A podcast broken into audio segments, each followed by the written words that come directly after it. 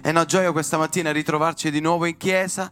Eh, diamo un benvenuto a quanti per, eh, ci seguono per live stream eh, sui nostri eh, canali eh, social. Ed è una gioia questa mattina ritrovarsi in chiesa. È un miracolo che ancora le chiese sono aperte nel nome di Gesù.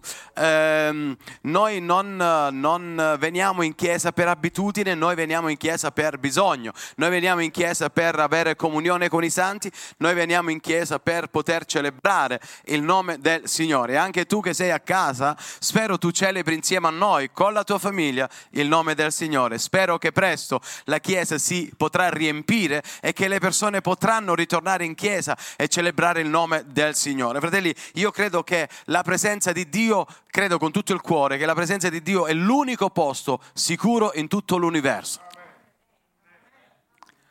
Beato, dice la Bibbia, chi, chi, chi riposa all'ombra dell'Onnipotente. Eh? Vicino agli uomini io ho sempre paura, ma vicino al Signore riposo tranquillo. Dormo come diceva nell'antico patto per poter, per poter un po' eh, celebrare eh, l'amore di Dio verso il suo popolo. Lui diceva, io, io vi ho svezzati come, e vi ho portati in braccio come, come, una mamma porta in braccio il suo proprio figliolo. Vi ho tenuto sulle ginocchia. E questo è un po' il, la, la paternità dell'amore di Dio nei nostri confronti confronti. E mentre ascolti la parola di Dio può succedere un miracolo nella tua vita.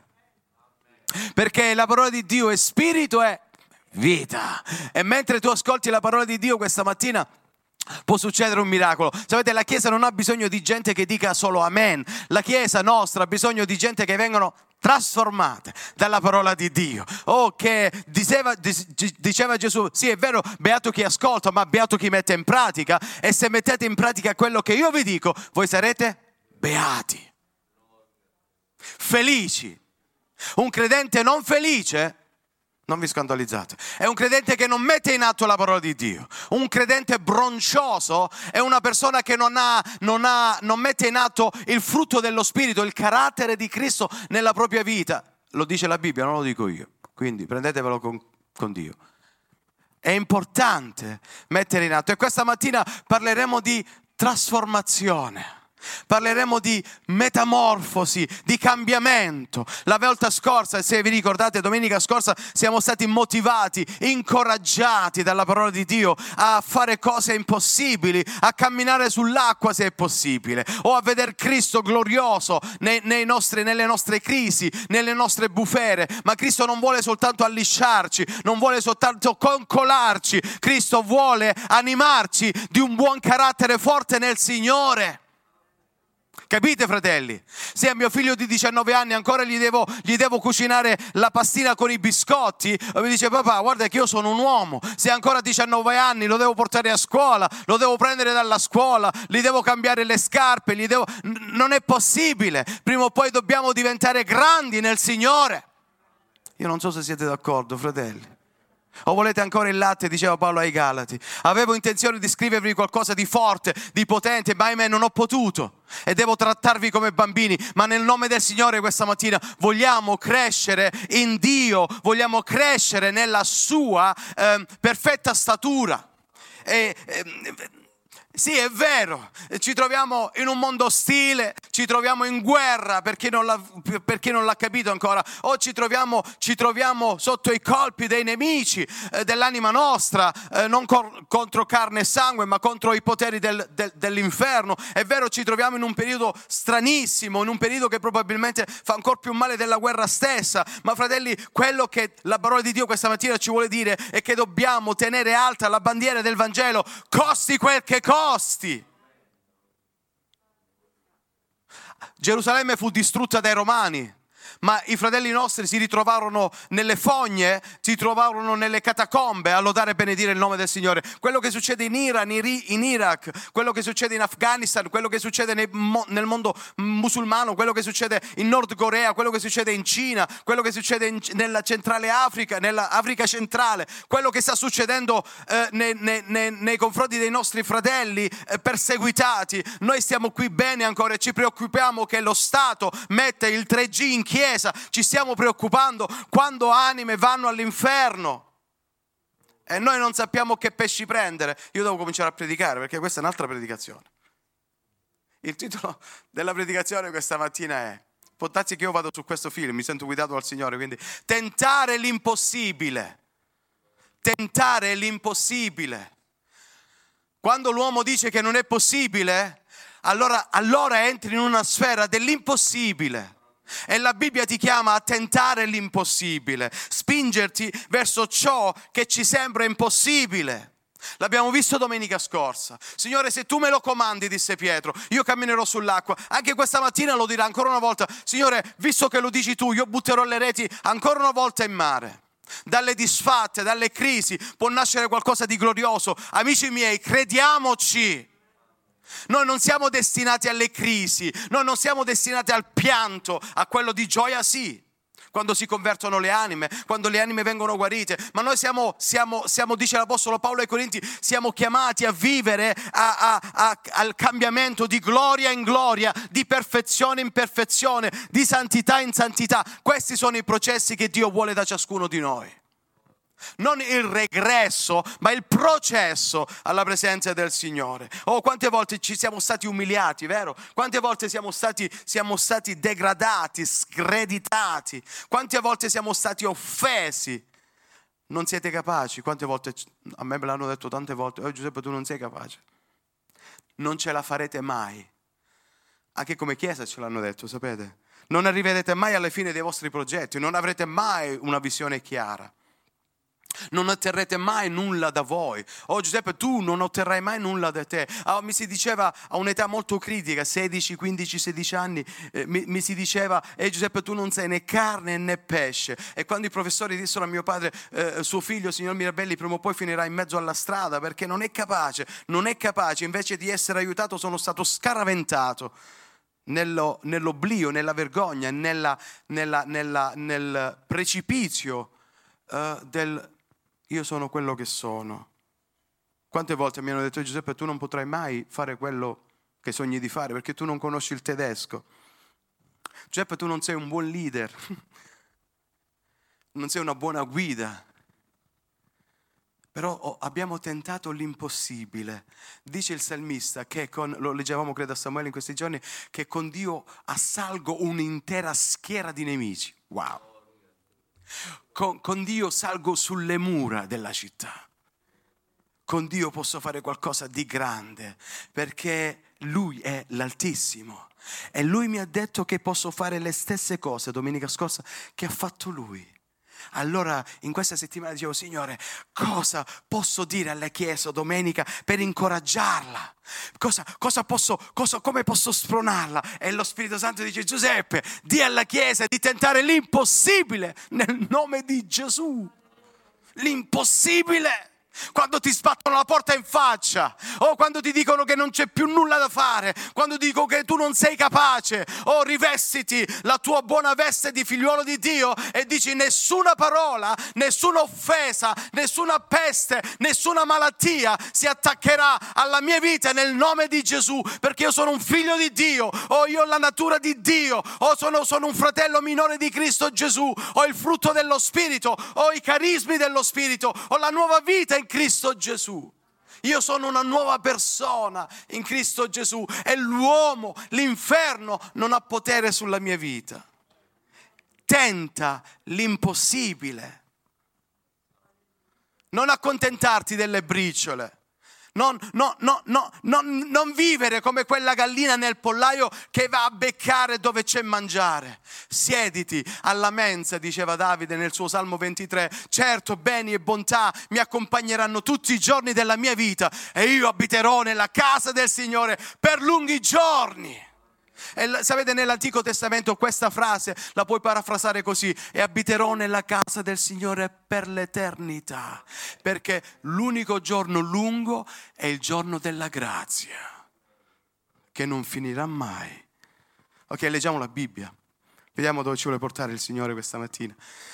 È un bel pezzo di pane lungo questa sera, bello forte, eh, questa mattina, quindi abbiamo ben 11 versi da leggere. Voi ascoltate, io leggo e voi ascoltate. Mentre ascoltate, se vuoi chiudere gli occhi, fatti raggiungere dalla parola di Dio questa mattina.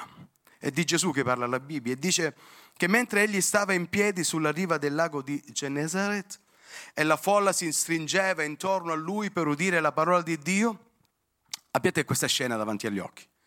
Gesù è sulla riva del mare che cammina, c'è una folla immensa che si stringe perché voleva ascoltare Gesù parlare, ma Gesù non si cura di quella folla, apparentemente. Non è il momento della folla, è il momento di un'altra cosa.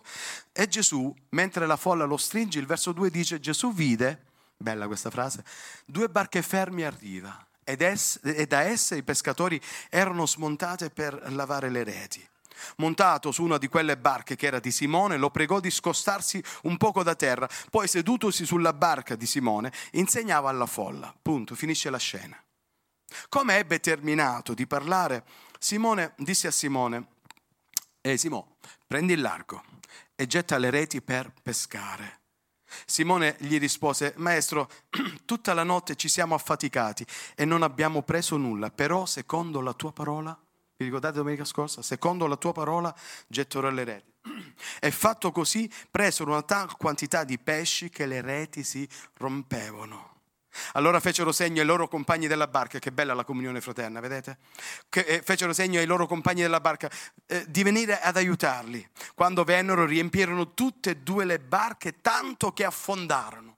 Quanto è bello quando la benedizione è così tanta che io vorrei affondare sotto la benedizione di Dio. Che dite, fratelli? Eh? Vorrei piegarmi sotto la benedizione. Vorrei che la benedizione di Dio mi premesse al, a, a tappeto. Il verso 8, Simon Pietro, veduto ciò, si gettò ai piedi, di, ai piedi di Gesù dicendo, Signore, allontanati da me. Che brutta preghiera. Perché sono un peccatore. Perché spavento aveva colto lui e tutti quelli che erano con lui per la quantità di pesci che avevano presi. Um, sto facendo questo per farvi vedere il parallelo tra il passaggio di domenica scorsa e quello di oggi, no? paura, allontanati da me. Vedete queste cose, molto importanti, ecco la guida dello Spirito. No? E così pure Giacomo e Giovanni, figli di Zebodeo, che erano soci di Simone. Allora Gesù disse a Simone, non temere, da ora in poi sarai pescatori d'uomini. Ed essi tratte le barche a terra, lasciarono ogni cosa e naturalmente seguirono Gesù. La vita cambia, tenta l'impossibile questa mattina. Sapete, ci sono degli uomini sulla riva di un grande lago chiamato anche mare era il lago di Genesaret o il, il, mare di Tiberiade, chiamato anche così. Era lungo, pensate un po', 21 km e largo 13 km. In questa ampiezza, in questa grandezza, tra migliaia e migliaia di persone, Cristo fissa lo sguardo su dei pescatori galilei.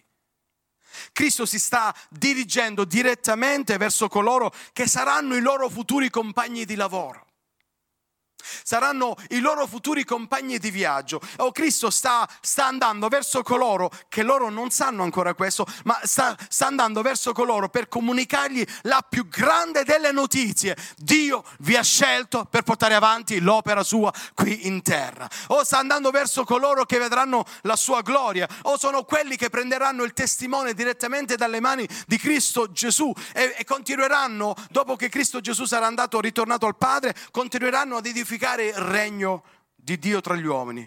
Oh, questo, questi, questi pescatori non immaginano nemmeno che da questo momento in poi la loro vita cambierà. Lasciarono ogni cosa e seguirono Gesù. Oh, Cristo non sbaglia, fratelli. No, no, Cristo non sbaglia mai. Oh, Cristo ha appena finito di pregare e dire al Padre, Padre, consegnimi nelle mani i discepoli, quelli che saranno con me. Cristo non sbaglia mai, non ha dubbi. Que, que, quei pescatori della Galilea saranno scelti per un compito speciale. Sono dei pescatori sono gente comune, non sono dei dottori, non sono degli avvocati, non sono degli ingegneri o non sono dei teologi, no, no, sono dei pescatori, gente di borgo, gente comune, o gente che non abita nelle ville, gente che non abita nei palazzi, gente che abita nelle caverne, gente che abita nelle baracche, o gente comune, perché Cristo Gesù sceglie gente umile di cuore non hanno molta preparazione teologica, non hanno molta preparazione sociologica, non hanno molta didattica, non sanno parlare bene, non sanno scrivere bene o probabilmente come un buon ebreo, un buon giudeo del tempo, da 12 anni in poi sono andati nella sinagoga e sono stati solo uditori della legge di Mosè, ma mai facitori. Sono dei pescatori, gente comune, ma, ma, ma lo stesso Cristo si ferma e li sceglie per un compito speciale. Sono dei pescatori. Hanno dei nomi, hanno delle biografie, hanno delle famiglie, hanno dei lavori, hanno degli impegni, hanno investito dei soldi per poter far sì che i loro figli, le loro famiglie abbiano da mangiare. E i loro nomi sono Simone, ovvero quello che sarà Pietro dopo, sono Giacomo e Giovanni, probabilmente Andrea, anche se qui non è citato da Luca, probabilmente Andrea, perché avevano una società, probabilmente la società a capo faceva, faceva a capo Pietro, quindi c'erano due fratelli, Pietro e Andrea, e poi c'erano Giovanni e Giacomo, fratelli figli di Zebedeo. Erano quattro fratelli che avevano in comune questa attività peschereccia, così credo si dica.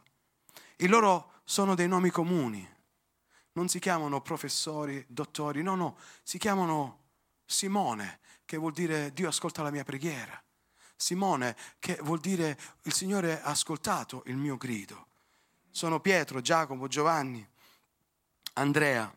Loro non, non sanno, loro non si sono accorti o non si accorgono, ma, ma, ma, ma quel giorno sarà il giorno più importante importante della loro vita perché sarà il giorno in cui Cristo trasformerà la loro esistenza. Sapete, fino a quel giorno eh, Cristo aveva insegnato solo nelle sinagoghe o non, non, aveva un seguito, non aveva dei discepoli e, e, e, e la, parola, la, parola, la, parola, di Dio si era fermata solo nella Chiesa o si era fermato solo, solo, solo tra i pochi, tra gli intimi ma Cristo Gesù vuole uscire fuori dalla Chiesa. Cristo Gesù vuole uscire fuori dalla tua casa. Cristo Gesù vuole, vuole, essere portato fuori dalla tua vita. Cristo Gesù vuole entrare nel mondo in cui vivi. Ritorniamo un attimo, un attimo a, a, a, a, Pietro e ai suoi amici. Il loro umore quando incontrano Gesù è a terra. Sono delusi, sono afflitti, sono stanchi. O tutti, tutto avrebbero potuto immaginare meno che il figlio di Dio si, sarebbe, si fosse fermato da loro. Ma questa mattina nella qualsiasi situazione ci si trovi, tenta l'impossibile. Loro vengono da una lunga notte di lavoro e non hanno preso nemmeno un pesce, così testimonierà Pietro. E Cristo li trova mentre loro lavano le reti. Sono desiderosi solo di una cosa, andare a casa e dormire. E se è possibile dimenticare la notte passata. Quante volte anche noi come loro ci eh, avremmo voluto Avremmo voluto cambiare le cose ma non ci siamo riusciti. O quante volte anche noi avremmo voluto cambiare la nostra notte delle reti vuote ma non ci siamo riusciti. O quante volte abbiamo cercato di fare qualcosa ma non siamo stati all'altezza. Bene perché forse abbiamo dimenticato qualcosa di molto importante. Abbiamo dimenticato chi siamo. Questa mattina vorrei parlarvi di svolta, di trasformazione. Tra tanta gente questa mattina, tra una folla immensa questa mattina, Simone Gesù ha scelto di comunicarti il suo mandato, il suo Vangelo, la sua grazia.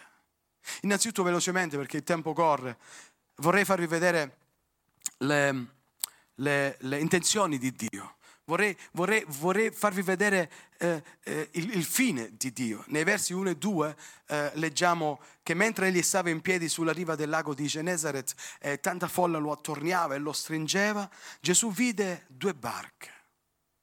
Bello, gli occhi dell'Onnipotente non fissano la folla per il momento, non è il tempo, ma fissano quelle barche, fissano l'umore, il cuore, lo spirito, uh, il carattere, la personalità di quei personaggi. Fino a questo momento, dicevo, Gesù aveva soltanto predicato nelle sinagoghe, aveva soltanto annunziato quello che i profeti e la legge di Mosè diceva intorno al figliolo di Dio. Ma Cristo vuole uscire, dicevo, dalle sinagoghe, vuole uscire dalla Chiesa, non dobbiamo tenere Cristo Gesù soltanto la domenica mattina, ma lui vuole ampliare il suo regno, ascoltami bene, lui vuole ampliare il suo regno, lui desidera allargare i confini, lui vuole affidare il suo mandato ad altre persone, non solo a te, lui vuole andare per le strade, lui, lui vuole andare per le piazze, lui vuole portare la sua grazia nel mondo intero, lui è in cerca di persone come i discepoli, come i suoi discepoli, che non potrebbero probabilmente riflettere le caratteristiche di un buon leader, di un buon discepolo, popolo di Cristo Gesù. Ma sapete, per questo lavoro che Cristo ci chiama a fare, nessuno di noi è idoneo. Nessuno di noi è capace. Cristo rivolge la sua chiamata a chi probabilmente questa mattina vive una qualsiasi crisi, a chi stra- chi sta attraversando probabilmente una situazione difficile. E Cristo ti dice questa mattina, tenta con me l'impossibile Cristo vuole essere protagonisti tra di noi, protagonista, lui vuole eh, giocare il ruolo importante nella nostra vita. Oh, non voglio parlare del miracolo dei pesci perché lo potete leggere a casa, ma voglio parlarvi di un altro miracolo, quello che tu ed io questa mattina ci alziamo e diciamo Signore eccomi qua, in questo mondo triste, oh avrò mille problemi, ma lo stesso non voglio dimenticarmi che tu mi hai dato un mandato. O tu mi hai dato un, un compito, un'attività da fare in questo mondo, voglio continuare a essere un pescatore d'uomini. Come Pietro, anche noi come Chiesa o come singolo credente possiamo essere senza soluzioni o possiamo essere senza forza, possiamo essere incapaci, senza idee, senza risorse. Sì, ma che ci importa se abbiamo l'Altissimo dalla nostra parte? Gli ultimi due anni hanno segnato ci hanno segnato veramente nell'intimo, hanno cercato di svuotare le nostre reti, ma quello che potrebbe apparire questa mattina una catastrofe potrà, se lo vuoi, trasformarsi in occasione fiorente. Oh, quanti credenti sono arresi all'idea che non sarà più come era prima. Quante volte lo sento? No, il mondo non sarà più come prima. Se anche noi pensassimo che il Covid, Corona, SARS, chiamatelo come volete, ha il potere su di noi, allora continueremo a portarci in giro le nostre reti vuote. Continueremo a portarci a, a, a, a trascinare con noi le nostre reti vuote. E Gesù cosa dice ai discepoli? Torna in acqua a pescare. Eh, nella versione tedesca, un'altra versione, dice, Cristo gli dice, torna nelle acque più profonde a pescare. Se le intenzioni di Dio le conosciamo, che Lui ci ha scelti e ci ha dato un compito, questa mattina vogliamo anche credere che possiamo essere possiamo trasformare il possibile o l'impossibile in possibile. Cristo ha determinato un tipo di seguaci, un tipo di persone che lo seguono eh, eh, ed è importante perché è l'unica categoria di esseri umani che ha un incarico speciale Nessuno può fare quello che puoi fare tu alla presenza di Dio. Nessuno è capace di avere le stesse caratteristiche che hai tu come figliuolo di Dio. Lui ci ha salvati, ci ha riempiti col suo Santo Spirito, ci ha messo a disposizione i carismi dello Spirito, ci ha perfezionati, ci ha equipaggiati. E questo per che cosa? Per essere testimoni della sua parola e per essere testimoni della sua opera. Certamente non saranno le difficoltà a fermarci, non saranno le offese a fermarci, non saranno i maltrattamenti a fermarci non saranno le parole, parole negative nei nostri confronti a fermarci, non sarà la preoccupazione di un virus a fermarci, perché Cristo dice io edificherò con o senza di te la mia chiesa e le porte dell'inferno non la potranno vincere.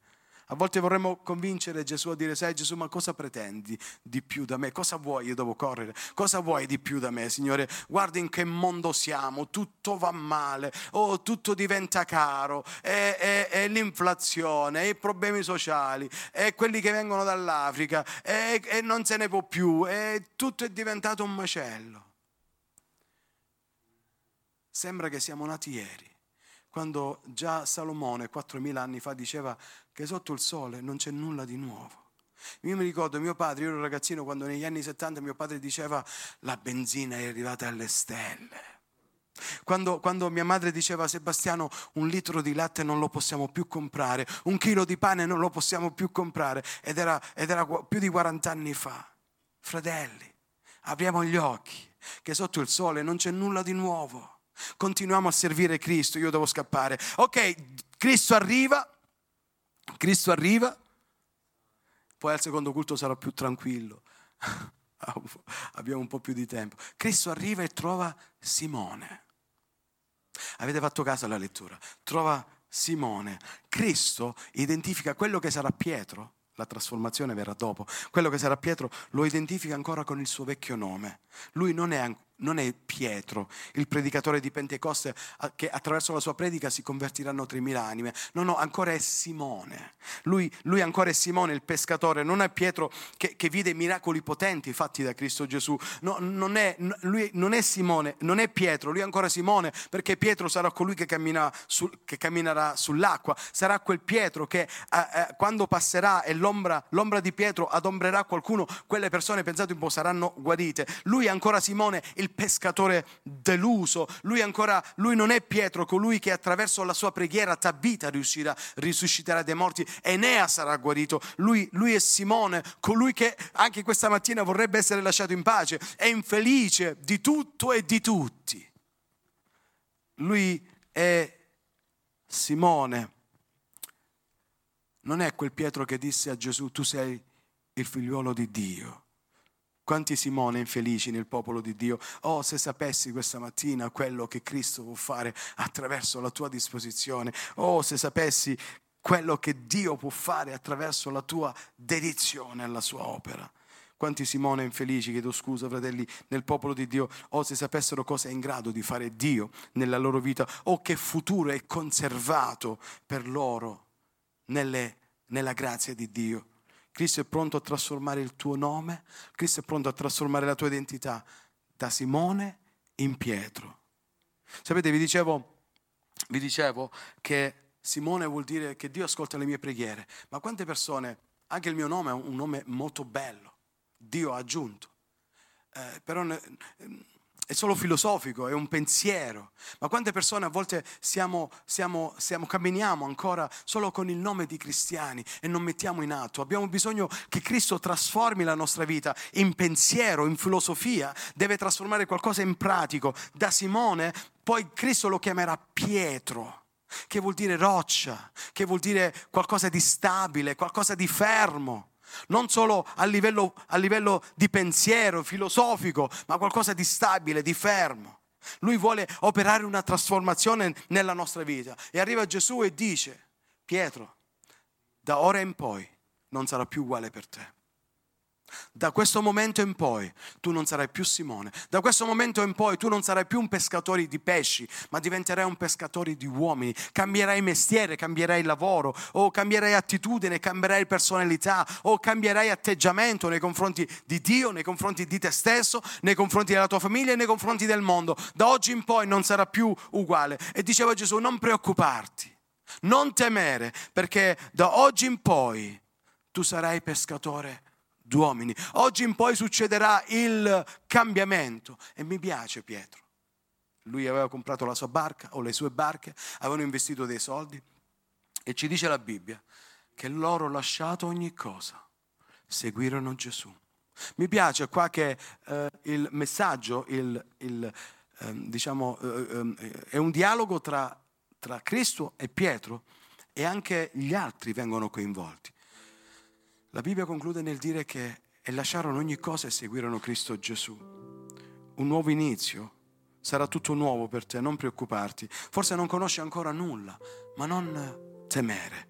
Eh, ti voglio anticipare qualcosa, disse Gesù. Tu lavorerai per me, sarai un mio discepolo, sarai un pescatore d'uomini, sarai occupato con me. Oh, ci saranno problemi, certamente, ci saranno difficoltà, crisi, ma non preoccuparti.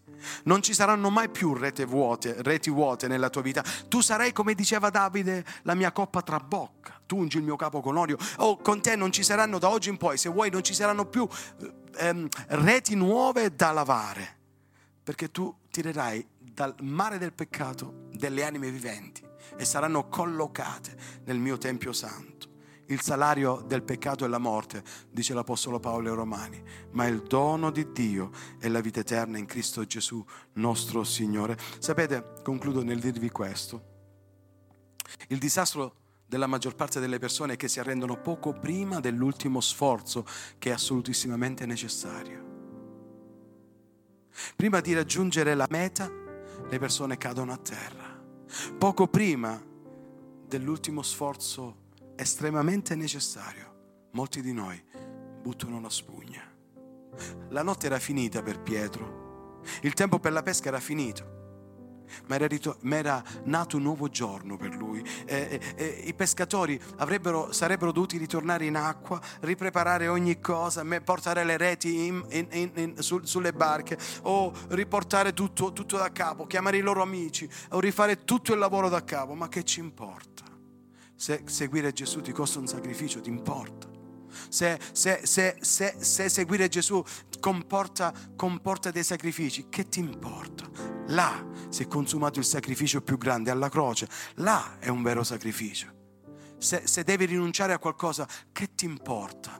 Perché tutto passerà, ma chi farà la volontà di Dio, dice Gesù nella sua sacra Bibbia, nella sua, resterà per l'eternità. Se devi riportare le reti in, ma, in barca, ma che ti importa? Se devi richiamare i tuoi operai, ma cosa ti importa? La cosa più importante, recitavo un vecchio inno, la cosa più importante è amare te, la cosa più importante è servire te, la cosa più importante è adorare te. Che ti importa se la notte è finita? Se vorresti riposare, se non ce la fai più, se sei schiacciato dai problemi, dalle crisi, che ti importa? Lascia ogni cosa e segui Gesù, che è la cosa più importante della tua vita, è lasciare Gesù. E Gesù ti prospetta qualcosa di nuovo questa mattina. Vuoi diventare un pescatore d'uomini? No, ma io non ho la favela. Sapete quante volte mi offendono ancora oggi? Tu kannst kein Deutsch. Non sai il tedesco. E io fra circa 11, 11 e mezzo, fra circa 40 minuti predicherò in tedesco. Se voi conosceste la mia biografia, vi mettereste le mani in testa e se Dio vuole l'anno prossimo mi daranno ufficialmente un, un tesserino come pastore dove potrò avere un incarico speciale in questo mondo saturo di peccato. Io odiavo la scuola, odiavo i miei, i miei professori, odiavo i libri e oggi non faccio altro che studiare. Quando mi dissero Giuseppe tu non sei né carne né pesce, tu non vali un accidente di nulla tenta l'impossibile questa mattina. Che mi importa? Ah, diceva il fratello nella preghiera, anche se dovessi dare la tua vita. Sapete, Giacomo morirà da martire, o Giovanni morirà, morirà esiliato sull'isola di Patmos, Andrea verrà crocifisso, Pietro dice la tradizione verrà crocifisso. Ma che ci importa della vita se l'abbiamo dato a Gesù? Che ti importa? Che ti importa? Cristo questa mattina ti dà la possibilità di un cambiamento nella tua e nella mia misera vita. Che ci importa? E ci trasciniamo dietro le nostre vecchie reti vuote senza pesci. Che ti importa?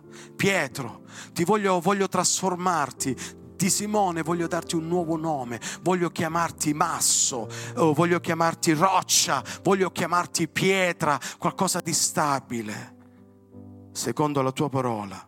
Dicevo la notte era finita. Lascia che le circostanze dettino la loro legge. Se Cristo parla al tuo cuore, provaci ancora.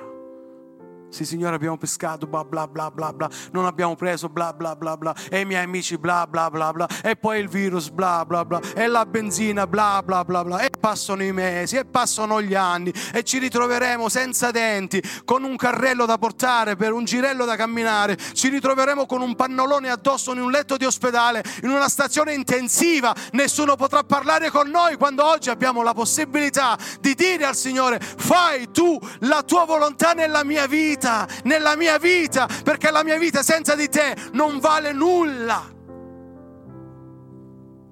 Pietro butta le reti per pescare. Bla bla bla bla bla. Pietro. E Pietro si ricorda di qualcosa, che qualche giorno prima quel Gesù aveva visitato suo suocero e l'aveva guarito. Leggete la parola di Dio. Si è ricordato che una parola di Cristo Gesù può cambiare la circostanza ma non soltanto le circostanze intorno a noi. Una parola di Gesù può cambiare la tua di circostanza, la tua di vita. Tu puoi restare Simone, se vuoi, alziamoci in piedi. Tu puoi restare...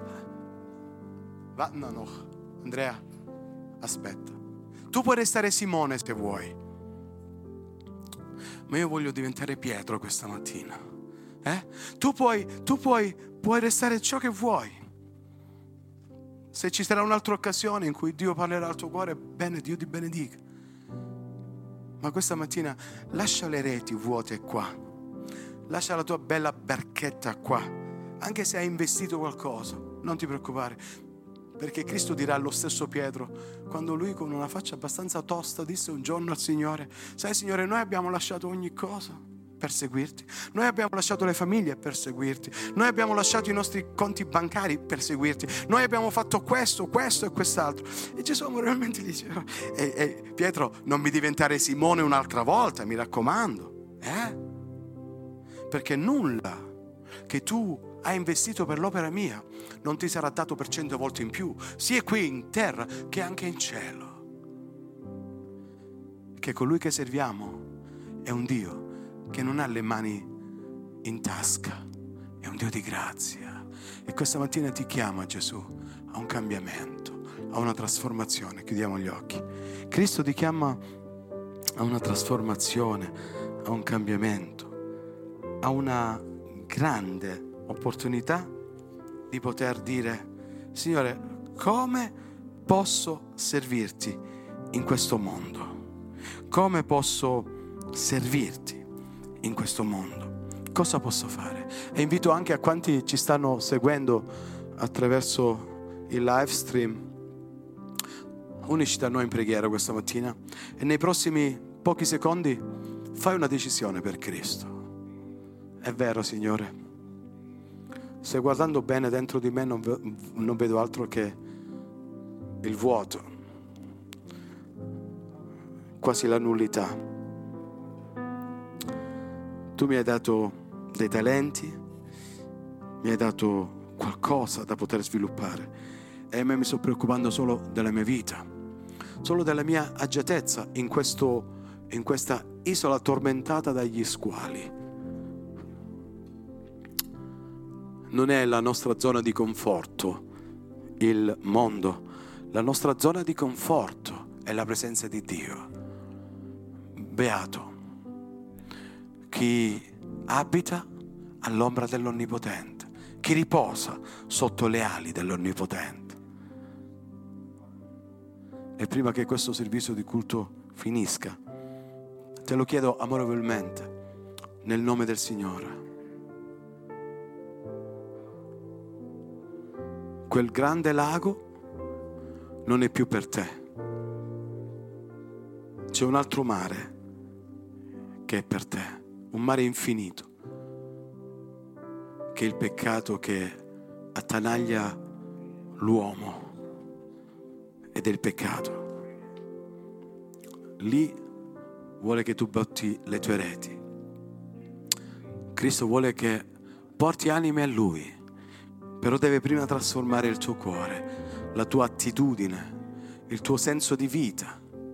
Vuole che tu gli chiedi di trasformarti e poi lui farà il resto.